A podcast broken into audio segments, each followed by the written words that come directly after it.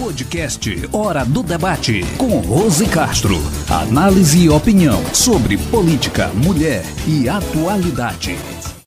Para ampliar a cobertura vacinal contra a Covid-19 no Maranhão, o governo do estado, através da SES, deu início a uma força-tarefa com o objetivo de aplicar 100 mil doses em 11 municípios. O secretário de Estado da Saúde, Carlos Lula, deu início à ação no drive-thru do Parte Norte e, simultaneamente, em São José de Ribamar, São Luís, Passo do Lumiar, Bacabal, Timon, Santa Inês, Caxias, Codó, Açailândia, Coroatá e Imperatriz. Na Grande Ilha, o governo auxilia os municípios com os pontos de vacinação no Drive-Thru Pátio Norte e na Unidade de Promoção da Saúde SESI Araçagi, voltado para as pessoas a partir de 49 anos, e no Instituto Estadual de Educação, Ciência e Tecnologia do Maranhão, o IEMA, antigo Sintra, para profissionais de empresas, de comunicação e indústria. Secretário, qual a importância de acelerar o processo de vacinação no Estado?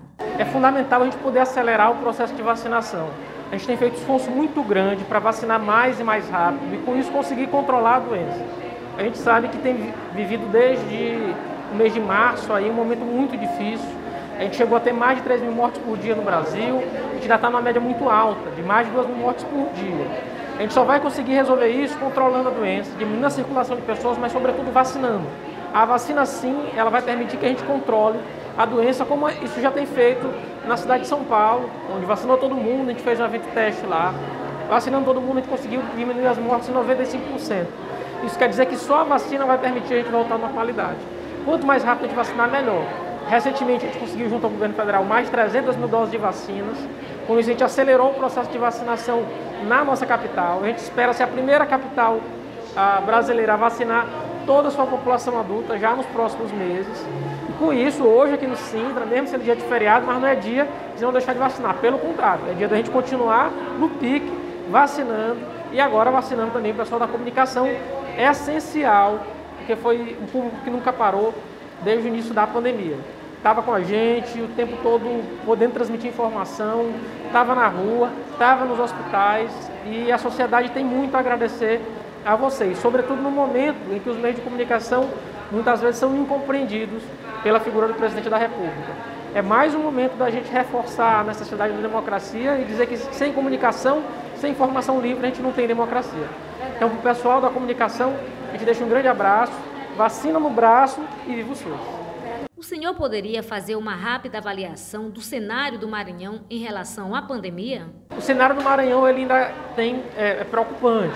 A gente tem mais de 90% de ocupação dos leitos na capital, a gente não tem essa ocupação tão grande no interior do estado, mas ainda assim, de uma maneira geral, a gente é, vem notando que os casos eles é, não conseguiram diminuir ao nível que a gente tinha, por exemplo, no início do ano.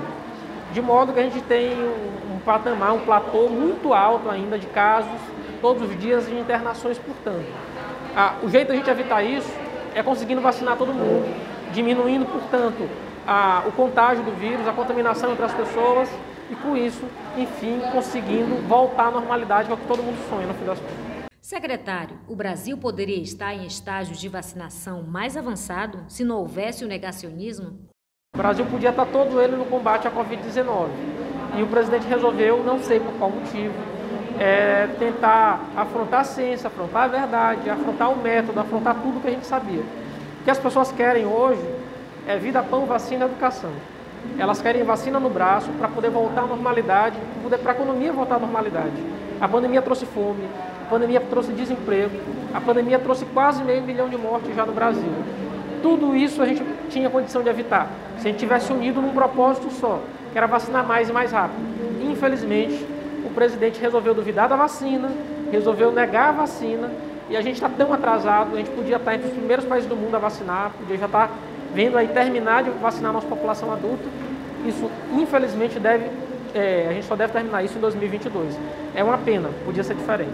O trabalho do Maranhão no cenário nacional tem sido no sentido de união de forças políticas em prol da vacina? Defesa do SUS. O SUS tem um sentido, o sentido está dado na Constituição de 88.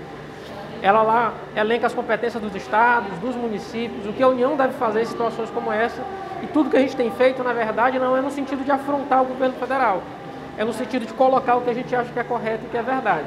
defender as pessoas, cuidar das pessoas e poder vacinar mais e mais rápido. Para finalizar, secretário, qual a sua opinião em relação à realização da Copa América no Brasil? Não tinha a menor necessidade da gente fazer Copa América nesse momento. O Estado brasileiro vai gastar aí quase meio bilhão de reais para trazer a Copa América para cá. Não tem nenhum sentido de urgência. Esse dinheiro podia estar sendo investido em compra de vacina. E a gente vai, infelizmente, gastar com a competição, que é irrelevante, não vale Copa do Mundo, é, não, não vai alterar em nada. Ela podia não se realizar, podia se realizar, sei lá, nos Estados Unidos, mas não no Brasil. A nossa prioridade tem que ser vacinar as pessoas, não realizar a competição do dia para noite. E eu quero mandar um grande alô para o podcast Hora do Debate. Assistam, curtam, compartilhem e possam debater a, na hora do debate os assuntos que estão em voga na sociedade. Este podcast está disponível nas plataformas Anchor, Spotify, Reikel, Rádio Public, Pocket Cast, no Google Podcast, na SoundCloud e no YouTube. Você sabia que você pode apoiar o meu trabalho de acordo com a sua plataforma de áudio preferida? Basta você se inscrever, seguir, assinar ou favoritar. Além de apoiar, você receberá uma notificação sempre que for postado um novo conteúdo. Eu sou Rose Castro e agradeço a sua audiência. A gente se encontra no próximo episódio.